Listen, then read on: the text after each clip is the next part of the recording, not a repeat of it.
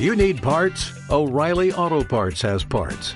Need them fast? We've got fast. No matter what you need, we have thousands of professional parts people doing their part to make sure you have it. Product availability. Just one part that makes O'Reilly stand apart. The professional parts people. oh, oh, oh, O'Reilly Auto Parts.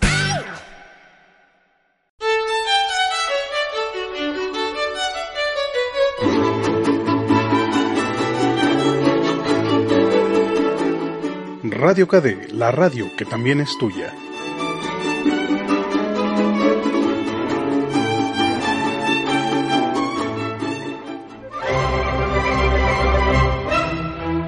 Un viaje sin distancia.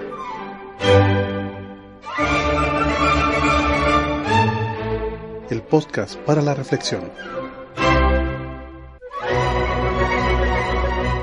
Guión, edición e idea general, José Luis Arreola.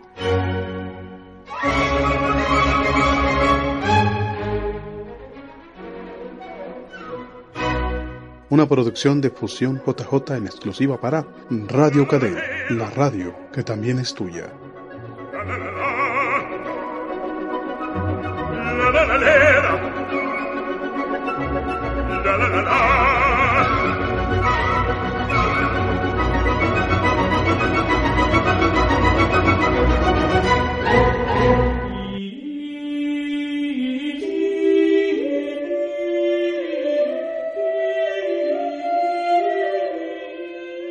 Radio KD, la radio que también es tuya.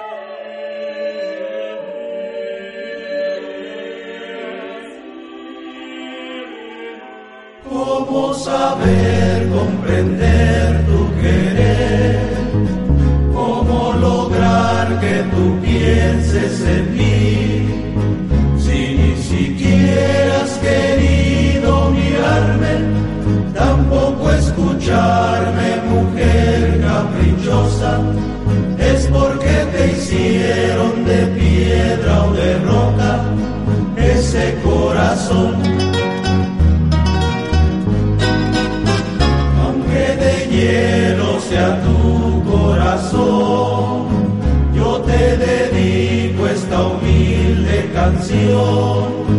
Aunque parece que tú no la escuchas, yo sé bien que finges por ser orgullosa, es porque te hicieron de piedra o de roca ese corazón. Yo sé que es imposible que me quieras,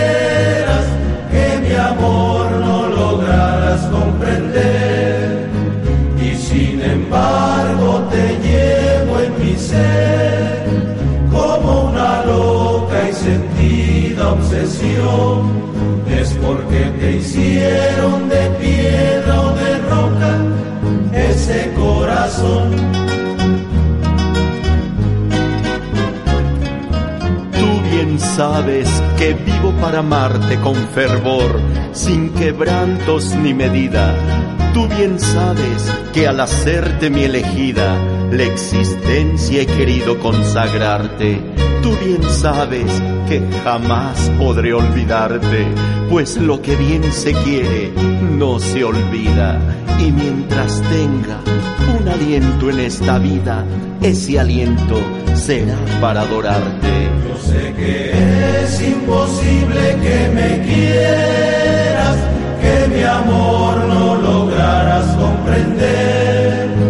Y sin embargo te llevo en mi ser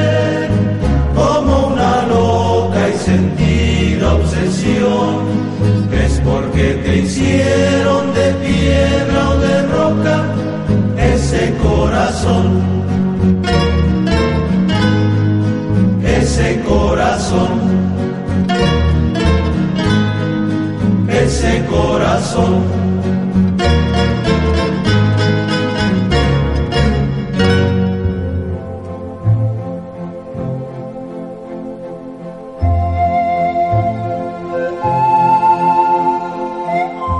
Radio KD, la radio que también es tuya.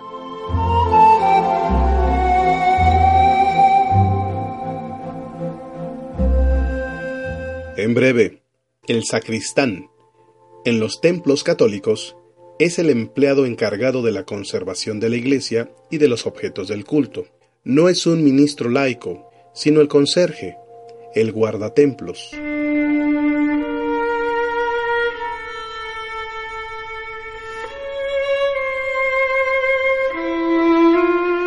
Radio KD, la radio que también es tuya.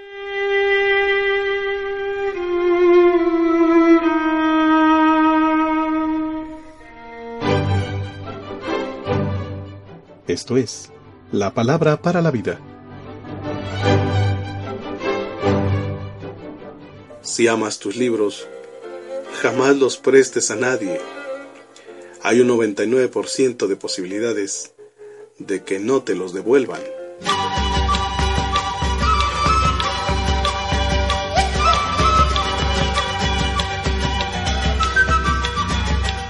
Radio KD, la radio que también es tuya.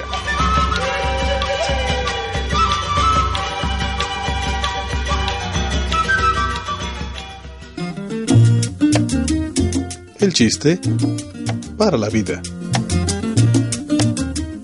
en un hotel de Mar del Plata, una pareja de recién casados se, se está preparando para su noche de bodas. Después de que ella se quita las pestañas postizas, la peluca, los dientes y el maquillaje, su marido le pregunta enfurecido, decime querida, ¿que no tenés nada natural? Sí, sí, querido, un chiquillo de siete años, pero no pudo venir. Esto es para ti, mamita.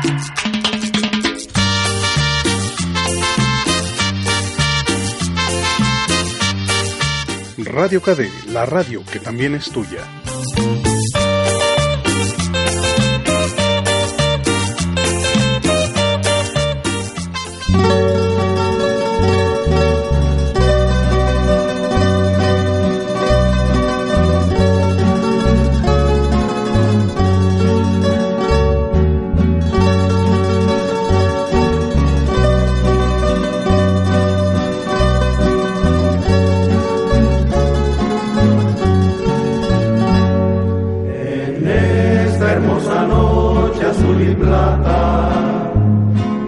pie de tu balcón con embeleso. Te traigo mi doliente serenata que llegará hasta ti, llegará hasta ti cual dulce beso.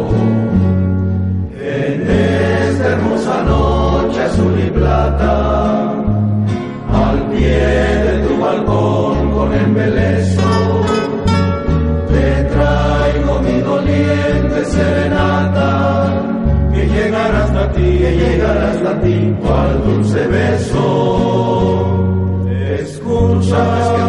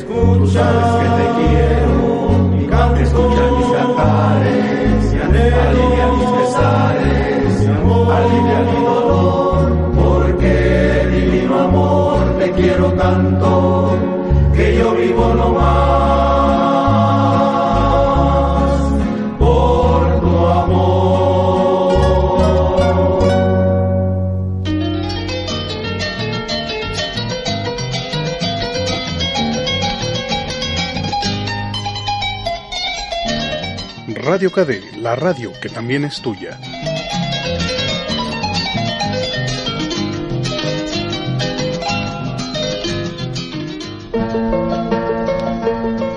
Y ahora es el momento del cuento.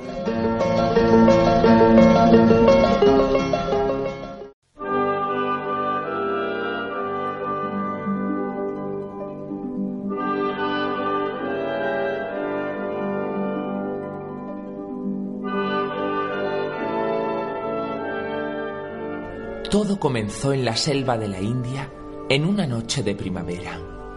Todos los animales dormían cuando de pronto se oyó un llanto que provenía cerca del río. Bagheera, la pantera negra, se desperezó y al aguzar el oído descubrió que se trataba del llanto de un cachorro de hombre. Se levantó y siguiendo la dirección de la que provenía el lloro, descubrió una pequeña cesta de mimbre. Se acercó lentamente y vio la carita del niño que al verla se cayó empezando a sonreír. ¿Qué voy a hacer contigo? No tengo valor para dejarte aquí. Ya lo sé. Te llevaré junto a Rama, el lobo. Bagheera cogió la cesta con suavidad y se dirigió hasta la cueva donde vivía el lobo. Cuando llegó, llamó. Rama, Rama, sal, por favor. ¿Qué quieres a estas horas? Vas a despertar a todo el mundo. Cuando la pantera le explicó lo sucedido, Rama estuvo de acuerdo en no dejar abandonado al bebé.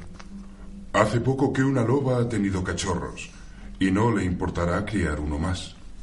Los dos se dirigieron a ver a la loba, que no solo no se negó, sino que acogió encantada la llegada del niño. Así pasaron doce años y Mowgli, que así se llamaba el cachorro de hombre, creció junto a su nueva familia, siendo educado como un lobo. Como su aprendizaje era mucho más lento que el de sus hermanos, todos los animales de la selva le ayudaban. Así, Bagheera le enseñó a trepar a los árboles, Balú el oso a encontrar y coger la miel de los panales sin que le picaran las abejas, y sus hermanos los lobos a cazar. Un buen día, la manada se reunió en asamblea y decidieron, a pesar de las protestas de Rama y Mamá Loba, que Mowgli no podía continuar allí. Según su criterio, la manada corría peligro si él se quedaba con ellos, ya que el tigre Shere Khan había regresado y conociendo el odio que sentía hacia los hombres, no pararía hasta matarle, aunque ello implicara la destrucción de la manada. Pero el niño aún no está preparado para vivir solo. Bagheera, que lo había oído todo desde el árbol en que se encontraba, dijo: Tranquilos, me ocuparé de él. Yo le encontré y en parte me considero responsable de su seguridad. Creo que ha llegado el momento de que vuelva con los de su especie. Le llevaré hasta la aldea de humanos que hay al otro lado del río. Rama y Bagheera fueron a comunicar lo ocurrido en la asamblea y la decisión tomada a la familia de Mamá Loba y, por supuesto, a Mowgli. Pero yo no me quiero ir. Aquí tengo a mi familia y además no tengo miedo al tigre. Aunque tú no le tengas miedo, es mejor que no te encuentre aquí. Si lo hace, peligra la vida de todos. Y tú no quieres que les pase nada, ¿verdad? Claro que no. Cumpliré la voluntad de la manada. Tal y como se había fijado, al día siguiente partieron los dos hacia la aldea de los hombres. Ya llevaban varias horas caminando cuando decidieron descansar. Treparon a un árbol y pronto se quedaron dormidos. No había pasado mucho rato cuando un pequeño ruido despertó a Mowgli. Era K, la serpiente, que muy despacio se acercaba. Pero si es un cachorro de hombre, menudo banquete me voy a dar. ¿Quién eres? ¿Y por qué me miras así? Hola, soy K. Mira fijamente en mis ojos y no te muevas. El niño quedó como hipnotizado, mientras la serpiente iba enroscando el cuerpo del pequeño, y cuando ya estaba abriendo su enorme boca para tragárselo, Bagheera despertó y de un potente salto se abalanzó sobre ella, propinándole un fuerte zarpazo que la obligó a soltar a su presa y huir lo más rápido que pudo. Que sea la última vez que miras acá a los ojos. ¿Es que no has aprendido nada de lo que te hemos enseñado? Lo siento, pero me pilló desprevenido. Siguieron caminando los dos amigos y al pasar junto a un banano se encontraron a Balú. ¡Hola! ¿Qué? ¿De cacería? No, nos dirigimos a la aldea de los hombres. Shere Khan ha regresado y Mowgli debe volver con los suyos. No está seguro en la selva. Iré con vosotros. Siempre es mejor viajar en grupo, por lo que pueda pasar. Estupenda idea. Vamos. Los tres amigos siguieron caminando y ya de noche decidieron descansar. Mowgli esperó a que Balú y Bagheera se quedaran completamente dormidos y escapó. Yo no tengo por qué ir al poblado de los hombres. Mi sitio está aquí, en la selva, con mis amigos. No se había alejado mucho cuando de repente sintió que unas peludas manos le cogían y le elevaban por los aires. ¡Socorro! ¡Bagheera! ¡Socorro! La pantera, al oír su nombre, despertó y solo tuvo tiempo de ver cómo los monos se llevaban a Mowgli. Despierta, Balú, despierta. Los simios se han llevado al niño. Se lo habrán llevado a la ciudad en ruinas que le sirve de hogar. ¡Vamos a rescatarle! En esto, Mowgli fue llevado a presencia del rey de los monos. Hola, pequeño. No te asustes. No voy a hacerte daño. Solo quiero que me resuelvas un problema. En cuanto lo hagas, te podrás marchar. De acuerdo. Pregunta.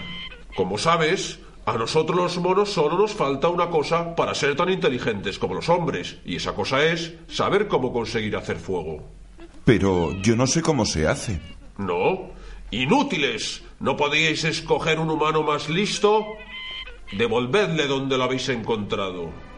Los monos obedecieron y le dejaron en el mismo lugar, pero sus amigos ya no estaban allí.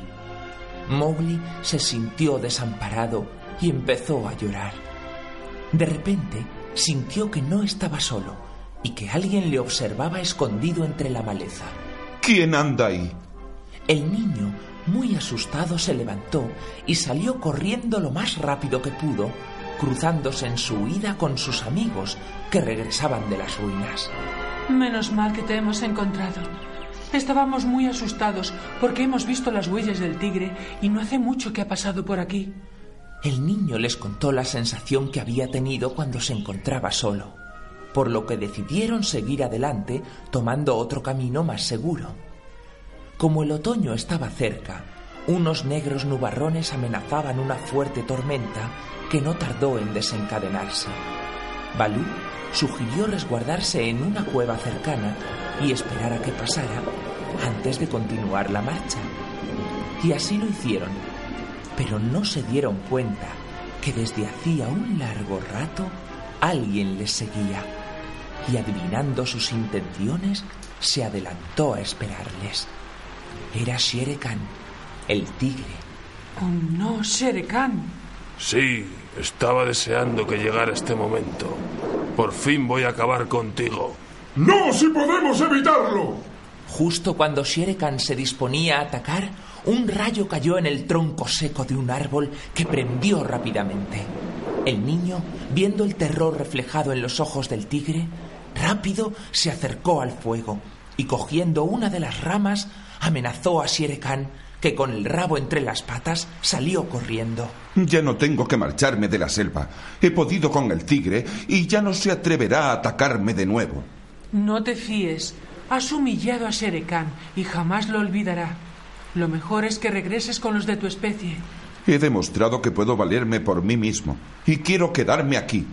Viendo Bagheera que era imposible convencerle, trazó un plan y haciendo una seña a Balú, dijo: De acuerdo, no insistiré más. Pero ya que estamos tan cerca de la aldea, podemos acercarnos y así la conoces. De acuerdo, pero recuerda lo que te he dicho. No voy a quedarme allí. Caminaron unos metros más cuando por fin llegaron al poblado.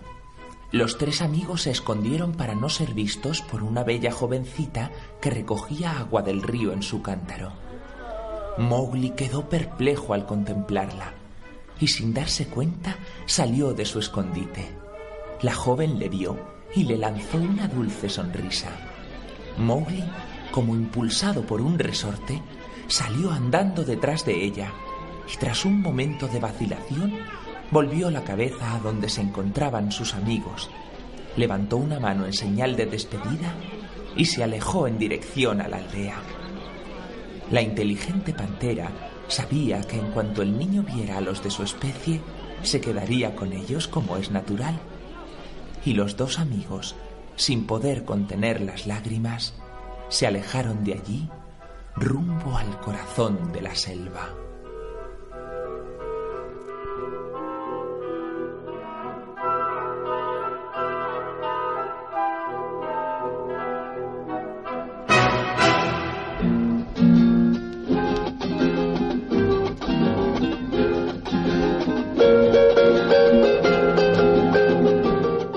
Radio KD, la radio que también es tuya.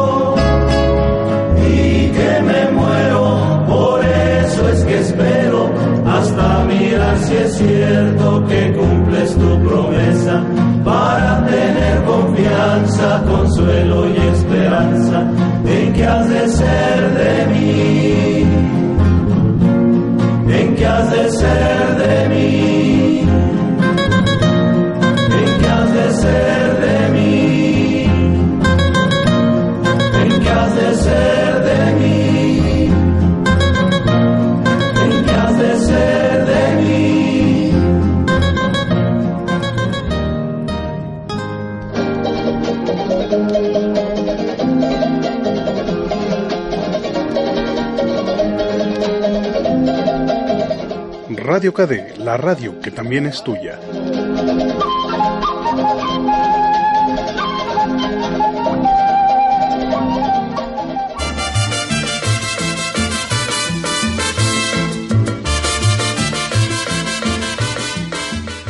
Y ahora llega desde Cuba la tremenda corte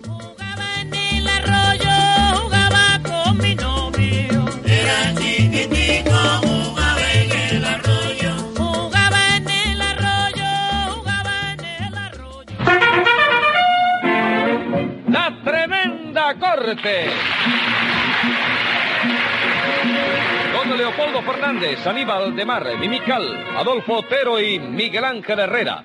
Escribe Castor Bispo. Producción y dirección de Paco Lara. Audiencia pública. El tremendo juez de la tremenda corte va a resolver un tremendo caso. Buenas noches, secretario. Buenas noches, señor juez. ¿Cómo sigue usted de salud? Ni me hable de eso, que hoy tuvo un disgusto tremendo. Hey, ¿Qué le pasó? Pues que esta tarde fui al médico para que me tomara la presión. Y el médico me dijo que tenía 120. Pero eso es normal, señor juez. ¿Qué cosa? ¿Tener 120 de presión? Sí, pero él no me dijo 120 de presión. ¿Y qué le dijo entonces? 120 consultas pendientes de pago. Ah, vamos. Oiga, eso es otra cosa. Bueno, ¿Y por qué deja usted acumular tantas consultas, señor juez? Usted debería pagarle a su médico todos los meses. ¿Por qué? Porque el que paga descansa. ¿Y quién le ha dicho a usted que yo estoy cansado? Póngase un peso de multa por meterse en lo que no le importa. Está bien, señor juez. No le vuelvo a dar un consejo en mi vida. Y falta que me hace. Y a ver qué caso tenemos hoy. Un hurto. ¿Dónde se cometió ese hurto? En un banquete. Pues llámalo complicado en ese banqueticidio. Enseguida, señor juez. Luz María Nananina. Aquí como todos los días. Rudecindo Caldeiro y Escoviña. ¡Presente! José Candelario Tres Patines. ¡A la reja! ¿Ya están todos aquí, secretario? Sí, señor. Bueno, vamos a ver, ¿eh? ¿de qué se ríe usted? ¿Qué le pasa a usted? No, es que el acusado siempre cuando usted me pregunta, él ah, se pone su bocadillo Sí, y yo entonces estaba usted, y usted se retrasa un poquito a ver si... A ver si él dice- Para entonces, para que yo le ponga una multa. Póngase 10 pesos de multa usted por eso. Ya salí yo ganando. Vamos a ver entonces, Rudecindo. Tres pesos de multa por el Nahues. Pero oiga, doctor. ¿Qué, oiga, doctor, de qué? ¿Qué? No proteste, chico. Esa multa está muy bien puesta. ¿A quién se le ocurre decirle agua al señor juez, chico? ¿Y qué tiene eso de malo, chico? No, hombre, que es una falta de respeto, Ruecito. El señor juez es un magistrado. Y a un magistrado hay que respetarlo, chico. ¿Qué es eso de Nahue? Óigame, Tres Patines. Dime, mi tierra. ¿Tu tierra de qué? ¿Eh? Vamos a ver si hay un poco de más respeto para el juez. Eso le estaba yo diciendo a Ruecito precisamente. Sí, pero yo no se lo digo a Rudecindo, yo se lo digo a usted. Ah, la cosa es conmigo. Sí, señor. Ruecito, síguele diciendo Nahue a este, chico. 20 pesos de multa por darle esos consejos a Rudecindo. Pero óyeme, viejo. ¡Silencio! Ah, Póngale un peso por el AES. Bien. Y a ver, Nananina, usted que es la más seria de los tres, ¿qué le pasa a ustedes hoy? Que Tres Patines se robó una bandeja con treinta y tantos pesos que tenía encima, señor juez. No es verdad, señora. Yo quisiera que un día usted viniera a mí aquí a elogiarme. ¿Cómo lo...? Y así, chico, pero no, óyeme, es una cosa pertinaz que se me ha montado a mí en el pecueso, chico. Ese dinero me lo llevé yo porque tenía derecho a llevármelo, chico. Derecho de que ese dinero no era suyo. Sí, era mío, señor. ¡Ey, ey, Sí, ey, no, ey, es que- es que ya- ey! ¿Y esa gritería por qué? No, pero... Ah, bueno. Subiendo el tono aquí. Era mío, era mío. Ponte con payasa Y era de mi mamita. Pues no, no empiece a discutir. Ah. Cuente, póngale otro peso Otro por el A. Siguen caras las A. y ¿Cuál frente. es la letra más cara que hay? La A. No hay duda. Dígase lo que lo dice con muy Sí, el yo lo sé, yo lo sí, sé. señor. Nana. Cuénteme usted, Nananina, ¿qué fue lo que pasó? Pues lo que pasó, señor juez, fue que Recaredo, el sobrino de Rudecindo, Ajá. pidió allí en la mano de, de Úrsula Mónica. Urs- La sobrina suya, ¿no? La Úrsula sobrina Mónica. mía. Ajá, se decidió por fin. Sí, señor, y para celebrar el acontecimiento, Rudecindo y yo dimos un banquete a nuestras amistades. ¿Qué cosa, hombre? Ese banquete lo dimos los dos. Claro que sí. ¿Y entonces por qué lo pagué yo solo? Ah, ¿por qué? Porque eso es lo correcto. ¿Usted iba a consentir que yo pagara? Sí, ¿cómo no? Yo lo iba a consentir, pero usted no me dio chance. Bueno, bueno, bueno, eso aclárenlo después. Así que fue, eh, se pidió a Úrsula Mónica y A Úrsula Mónica. Cucaramácara no fue, ¿no? ¿Eh? Társila. Ah, Társila. Esta Társila está todavía. Ahora, dígame, ¿qué fue lo que sucedió en ese banquete? Pues lo primero que sucedió, señor juez, fue que tres patines tan monos, tan graciosos, Hmm. y su mamita se aparecieron en ese banquete sin que nadie los invitara, diciendo que iban a tomar fotografías del banquete. No. Eso ¿Y es el descaro en ¿Y eso? así, ¿eh? ¿Y eso? Ya da el pecho el descaro de este hombre. ¿Tres patines? ¿Ah? ¿Se ha metido usted otra vez a fotógrafo? ¿De qué se ríe? No, ¿Qué le no, me río, eh, te veo así, así contento. Sí. ¿Tú no sabías que mamita y yo ahora tenemos una fotografía? No, le va bien con ella, ¿verdad? Bueno, chicos, se pasa mucho apuro, la verdad. Sí, sí. Sobre todo con las mujeres, chicos, que van a retratarse, porque Quieren salir bonitas. Y luego hay veces que, oye, que no es posible. Venga acá, venga acá, venga acá. No es posible. Ni, ni retocando No, no, no, no, no, no, ni retoque ni nada. Es una cosa tremenda. Mira, la semana pasada Sí. se fue a retratar ahí una dama que, oye, mi chico, Mm. mira que yo tengo buen diente. Bueno, pues era, un cáncamo, chico. Bueno, venga acá. Era joven. No, era una mujer entrada en años. Pero no entrada recientemente, ¿eh? Ah, no. No, no, ya hacía rato que había entrado adentro ya. Sí, me, me doy cuenta, me doy cuenta. Bueno, ¿y qué? Nada, que tú sabes que hay mujeres que, óyeme, se ponen de frente a la cámara y no quedan bien. Ajá. Que uno, oye, no la puede defender tratándole, ni, ni, ni, ni, ni tú lo mandas reír, Sí. ni nada, porque la risa es, oye, la, la carcajada de la muerte. Sí, pero entonces la puede poner de perfil y a lo bueno, mejor. el perfil también para defenderse, ¿sí? Sí, Pero esa que yo te que digo, la retatera de frente, y nada, chico. La retatera se la puso así de marfil. ¿De- ¿Cómo de marfil? De, De perfil. sí, de pernil. No, pernil, no perfil. De perfil, sí. Sí. Oye, y nada, entonces desesperado ya no tenía que hacer, hice así y le retoté la parte de acá atrás. ¿Qué Le la nuca. No, nuca, nuca. ¿Eh? La nuca. Nunca, sí, esta cuál- parte de sí, acá la atrás. nuca. ¿Y qué? Nada, ¿Qué lo mismo, chicos, lo mismo. Eso era fea de cara y fea de pecueso y fea de... tal. Bueno, venga, Seguía siendo un cáncamo, chicos. venga acá, ¿y cómo resolvió usted el problema? Nada, bien, chico. Le dije que volviera al día siguiente a buscar su foto. Ajá. Y al otro día se apareció la mujer. Con su dinero en la mano y todo, la tenía Sí. moneda preparado. Sí. Cuando volvió y le di la fotografía, ¿tú sabes la- la- lo contenta que quedó esa muchacha? Ah, la retocó usted mucho. No, nada, chico. ¿Y cuál le dio? ¿La de frente? No, chico. ¿La de perfil? Tampoco, chico. La de la nuca. Nunca, chico. La de la parte de la nuca. Sí, nunca. ¿Y qué foto le dio entonces? No, ni esa le di tampoco la de la nuca. ¿Y cuál? Nunca. Le di una que yo tenía allí de Gina Loyo Brígida. Ah, la, la Loyo Brígida. Sí, la, la Brígida No me tenía diga. allí. Guardada en una gaveta se la. ¿Y ella aceptó esa foto como suya? Sí, que descarada, chico, óyeme. Y la vio, chico, y todo, y la miró, chico, y dijo que era el mejor retrato que le hubieran hecho y que ningún fotógrafo la hubiera sacado nunca tan parecida. Hágame usted el favor. ¡Qué horror! chico. Entonces se fue contentísima. Ave María, encantada de la vida, dijo que dentro de un mes iba a volver para que yo la retratara otra vez. Ajá. Eso sí, le dije, oiga, para el próximo retrato traiga pelo teñido de rubio. Ay, ¿eso por qué? Porque la fotografía que yo tengo de la llorida Sí. se me acabaron, chico. Y ahora tengo que ver cómo yo le empujo una de Mininín Monroe. ¿De quién? Mininín no, Marilyn Monroe. ¿Eh? Marilyn Monroe. Monroe, sí. Sí. Secretario, Dígame. póngale otros 20 pesos a Tres Patines. ¿Por qué? Porque dije Por enga- el nombre de Mininín No, Monroe. Mininín no, por engañar a los clientes. Fotógrafo tiene que ser honrado, como lo es mi hijo, por ejemplo.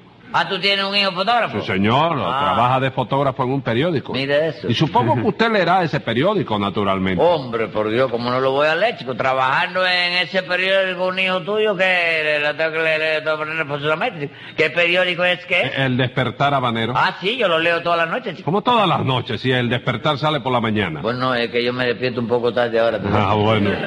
Me imagino también, naturalmente, que lo primero que hará usted será ver la foto de la plana gráfica que hace mi hijo. Hombre, qué Ajá. pregunta, chico. Esa es una pregunta tonta, chico. Lo primero que yo hago es ir a ver enseguida la plana gráfica de la... de- de- cuando yo- de- de- ¿Cómo me dijiste que se llamaba ese? Pero ¿cómo? Lo lee usted todos los días y no sabe cómo se llama. No, porque tú sabes que yo empiezo a leer de repente a prisa y brinco por la página gráfica y se me olvida siempre leer la parte de la... La parte de después de la título. sí. Pues se llama el despertar habanero. Exactamente. Exactamente. El despertar rabanero. Sí. Yo figúrate tú que yo, yo, yo estoy suscrito a él desde hace seis años. Pero ¿cómo va a estar usted suscrito a él desde hace seis años si hace uno nada más que está saliendo? Un solo año que está Sí, saliendo el señor. periódico. Bueno, tú sabes qué pasa. Ah. Que yo sabía, oye, de antemano, Sí. que ese periódico iba a ser tan bueno, Ajá. que no tuve paciencia para esperar a que saliera y me suscribí a él. Desde hace cinco años lo estoy pagando sin existir el periódico. Bueno, pues volviendo a lo de la honradez en la foto. ¿Vio usted la foto que publicó ayer mi hijo de la señora de Calandraca, embarcándose en Rancho Boyeros para el norte? Sí, una foto en que ella estaba con un sombrero, Sí. con un abrigo en el brazo, Sí, subida en la galería del avión, exactamente. saludando así con la mano. Eso mismo. No, no la vi, chico. ¡Eh! Y entonces, ¿cómo sabe que estaba con sombrero, que tenía un abrigo, que estaba en la escalerilla y que saludaba con la mano? Bueno, porque toda la, la señora que va para el norte se retratan lo mismo aunque Bueno. esté haciendo calor allá. Bueno, Todo el mundo lleva el abrigo, no sé qué es lo que pasa. Bueno, pues resulta que esa señora tiene una verruga en la punta de la nariz. ¿Una? Verruga. ¿No, sabe ¿No será el ombligo corrido, chico? No, señor. Es una verruga en la punta de la nariz. Y el director del periódico quería que mi hijo retocase la foto para quitarle la verruga. Ah, sí. ¿Y tu hijo no quiso? No, señor, porque mi hijo es honrado y dijo que si le quitaba la verruga, las amistades de esa señora iban a creer que se había embarcado ella sola y que la verruga se había quedado en La Habana. Y la cosa no era así, porque la verruga se fue para el norte también. Bueno, bueno, pero vamos por partes. La verruga esa estaba anotada en la lista de pasajeros. No. Entonces no tenía derecho a salir retratada. ¿Por qué no? Si la verruga se iba también para el norte. Sí, pero no iba de pasajera, iba de polizón, chico. Ave María, bendito Dios. Doctor, vamos a ver si le metemos mano al juicio, ¿bien? Eso estamos haciendo, Rudecindo. No, señor, lo que estamos haciendo es atracándonos de jaivas aquí. Diez pesos de multa por discutir con el juez. En fin, nananina, dice usted que Tres Patines y su mamita fueron a ese banquete sin que nadie los invitara, ¿verdad? Sí, señor, se aparecieron allí con una cámara y empezaron a tomar fotos de todos los invitados para vendérsela después. Y de entrada nada más, Tres Patines ya tuvo una bronca con una señora. Bueno, pero eso fue porque yo galante con ella. Quise saludarla con la elegancia y la finura que corresponde a un fotógrafo de acontecimiento de esa clase. Ah, ¿y eso? Y ahí fue. ¿Y eso?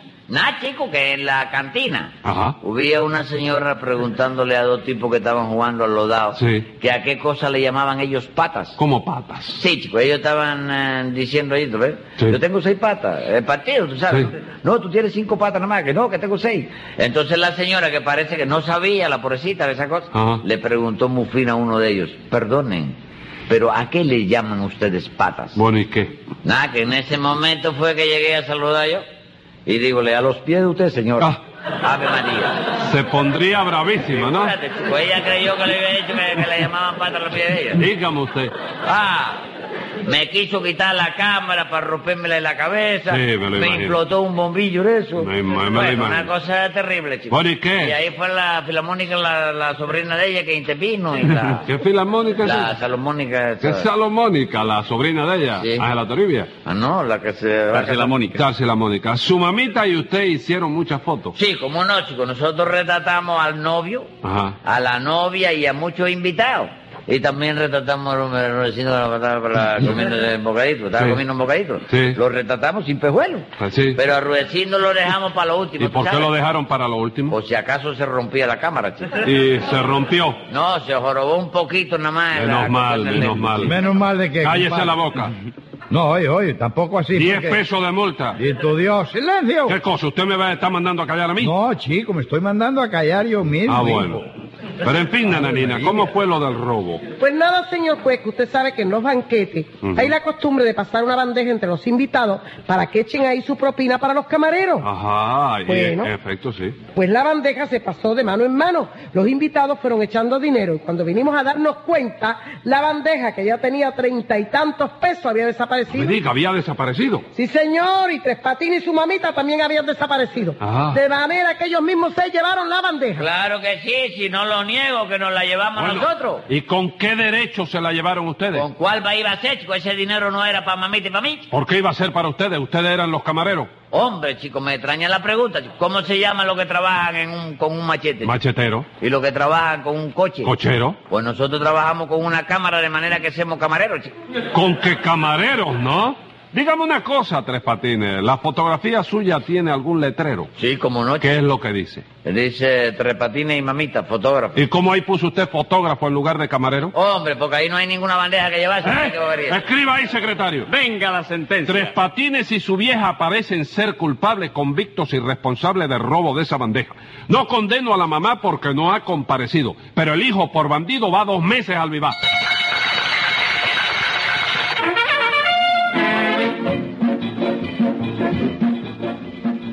Escucha el siguiente programa de La Tremenda Corte con Leopoldo Fernández, Mimical y Aníbal de Mar por esta emisora. Hasta entonces, Manolo Iglesias que les habla les dice, ¡Muy buena suerte amigos!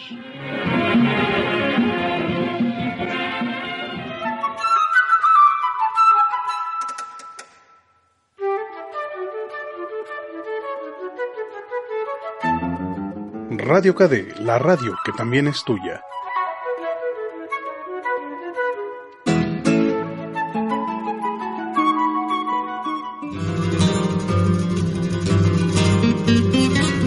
Bienvenida la letra. Que venga la poesía. Desde el fondo de ti, Y arrodillado, un niño triste como yo nos mira. Por esa vida que arderá en sus venas tendrían que amarrarse nuestras vidas. Por esas manos, hijas de tus manos, tendrían que matar las manos mías. Por sus ojos abiertos en la tierra veré en los tuyos lágrimas un día. Yo no lo quiero, amada, para que nada nos amarre, que no nos una nada, ni la palabra que aromó tu boca, ni lo que no dijeron las palabras, ni la fiesta de amor que no tuvimos, ni los sollozos junto a la ventana. Amo el amor de los marineros que besan y se van. Dejan una promesa. No vuelven nunca más. En cada puerto una mujer espera. Los marineros besan y se van. Una noche se acuestan con la muerte en el lecho del mar. Amo el amor que se reparte en besos, lecho y pan. Amor que puede ser eterno y puede ser fugaz. Amor que quiere libertarse para volver a amar. Amor divinizado que se acerca. Amor divinizado que se va. Ya no se encuentran mis ojos en tus ojos ya no se endulzará junto a ti mi dolor. Pero hacia donde vaya, llevaré tu mirada, y hacia donde camines, llevarás mi dolor. Fui tuyo, fuiste mía. Tú serás del que te ame, del que corte en tu huerto lo que he sembrado yo.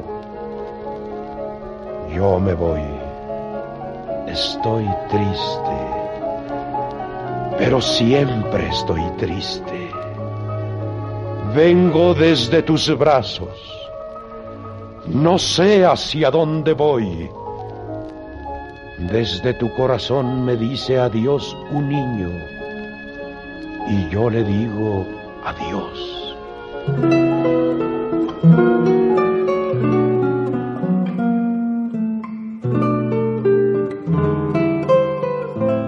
Radio KD, la radio que también es tuya.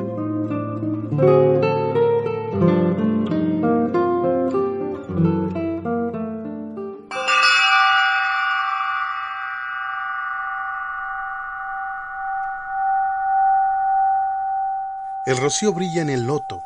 Levántate, soberano sol. Levanta mi pétalo y yúnete a la onda.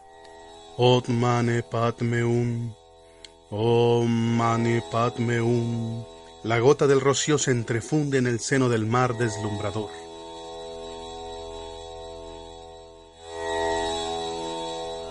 Edwin Arnold.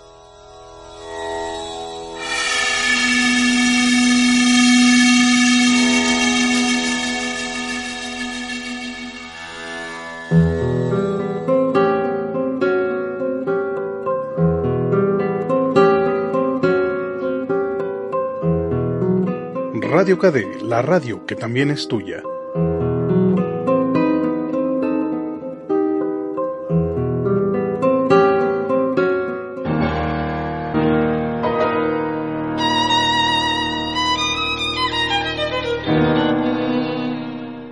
Y no puede faltar la biografía para la vida.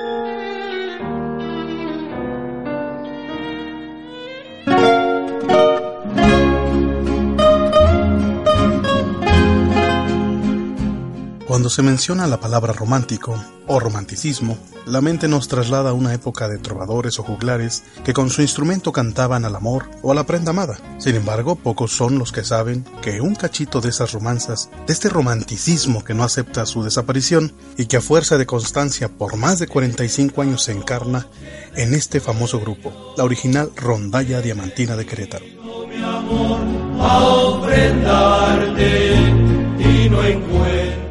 Un 16 de octubre de 1970, en la calle de Primavera número 6 en el barrio de San Sebastián, precisamente en nuestro estado, el señor Jesús Cárdenas propone el nombre del grupo. En el año de 1972, obtiene la oportunidad de grabar con Orfeón la canción Corazón de Roca, misma que en poco tiempo se colocó en los primeros lugares de popularidad a nivel nacional, obteniendo disco de platino por ventas de más de un millón de copias vendidas. He logrado alcanzar.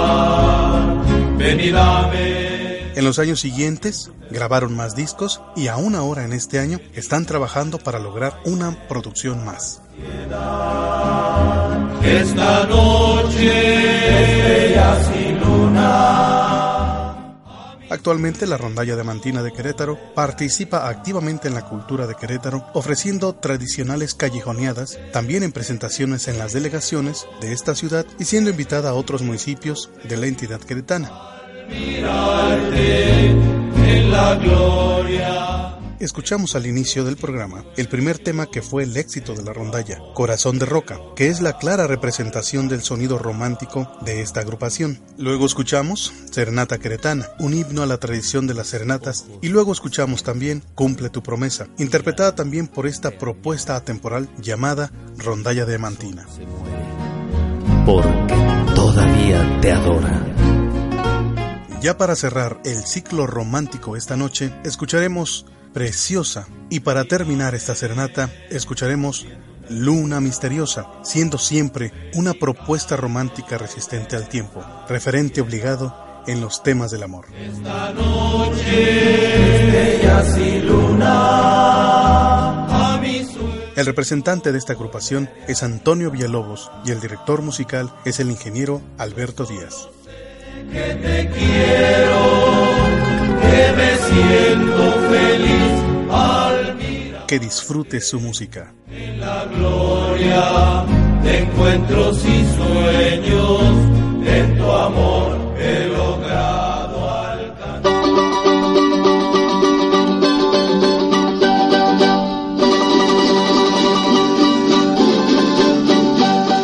Radio KD, la radio que también es tuya.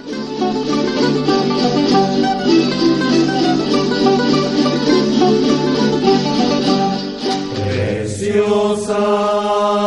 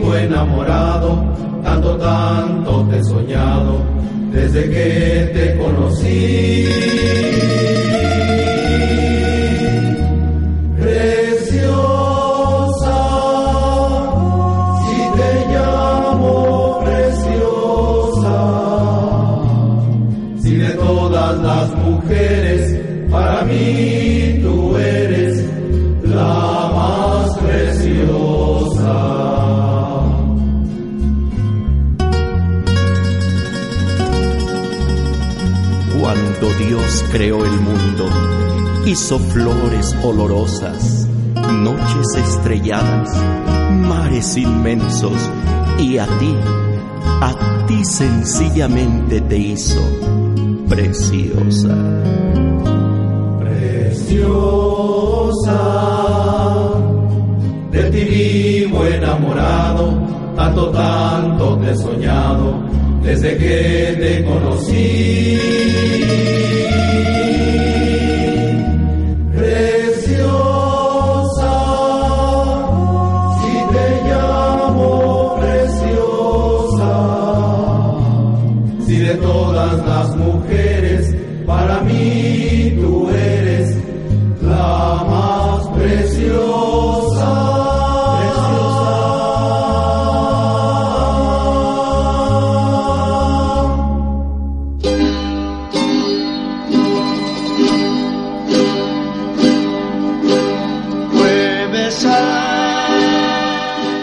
Radio KD, la radio que también es tuya.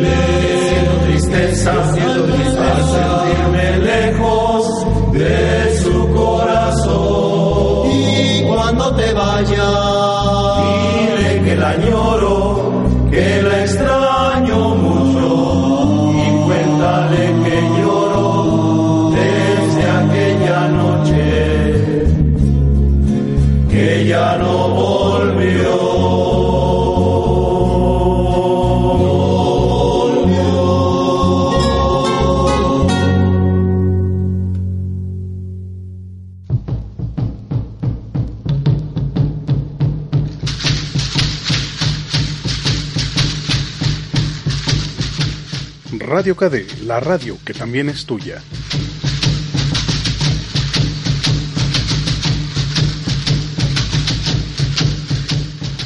Durante varios siglos, después de la caída de la dinastía Han, cerca del año 222 después de Cristo, la historia china presenta una serie de golpes de estados violentos y sangrientos uno detrás de otro. Los hombres del ejército conspiraban para asesinar a un emperador débil, para luego reemplazarlo por un general fuerte y colocarlo en el trono del dragón. El general iniciaba pues una nueva dinastía y se hacía coronar emperador. Para asegurar su supervivencia, asesinaba a los generales que lo habían acompañado en el golpe. Algunos años más tarde, sin embargo, el modelo se volvía a repetir.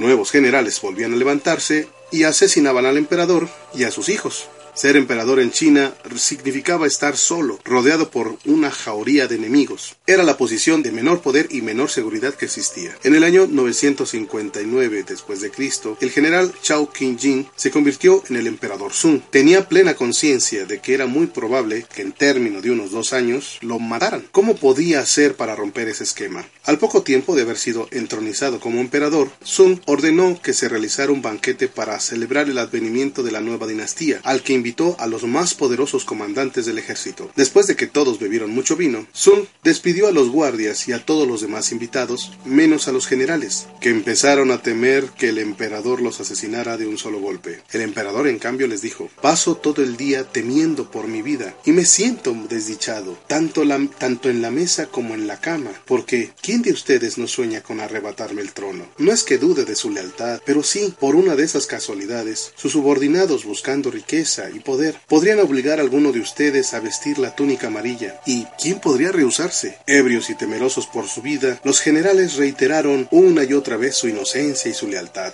Pero Sun tenía otros planes. La mejor forma de pasar los días es disfrutando en paz de las riquezas y los honores. Si ustedes están dispuestos a renunciar a sus mandos, yo, el emperador Sun, por mi parte, estoy dispuesto a brindarles prósperas tierras y bellas viviendas, donde podrán disfrutar del placer, acompañados por cantantes y hermosas mujeres. Los generales atónitos, comprendiendo que, en lugar de luchas y angustias, el emperador Sun les ofrecía riquezas y seguridad. Al día siguiente, todos los generales presentaron su renuncia y se retiraron como nobles a las propiedades que el emperador les había regalado. En un golpe magistral, Sung convirtió a una manada de amigables lobos, que sin duda lo habrían engañado y atacado por la espalda, en un grupo de dóciles corderos alejados de todo poder.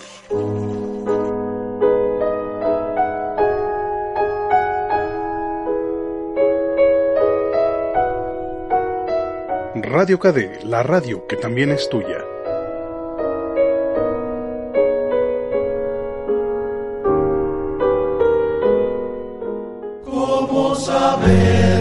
Saber comprender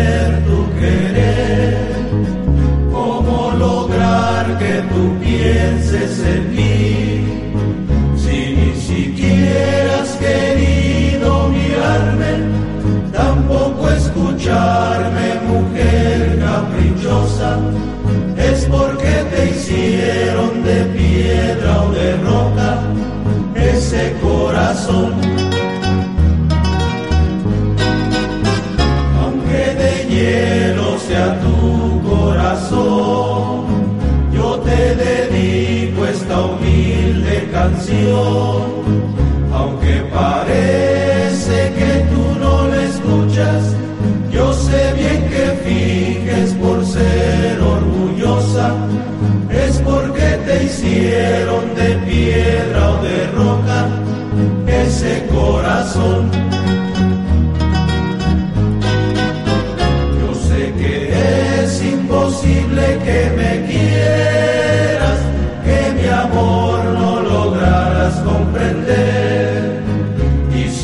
Embargo te llevo en mi ser como una loca y sentida obsesión. Es porque te hicieron de piedra o de roca ese corazón.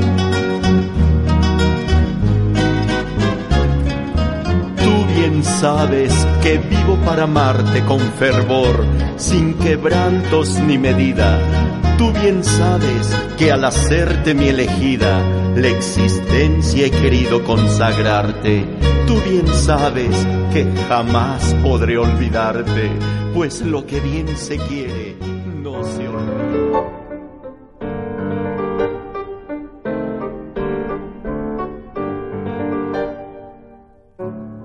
Radio KD, la radio que también es tuya.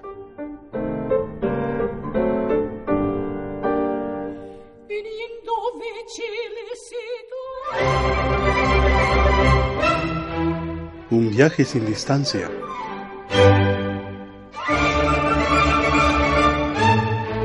El podcast para la reflexión. Guión, edición e idea general, José Luis Arreola.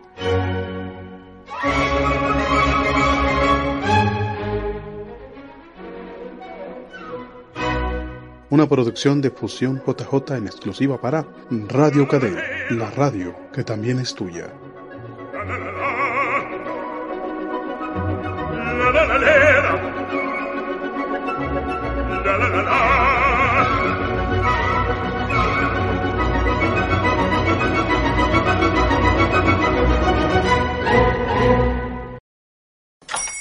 Hola, buenos días, mi pana.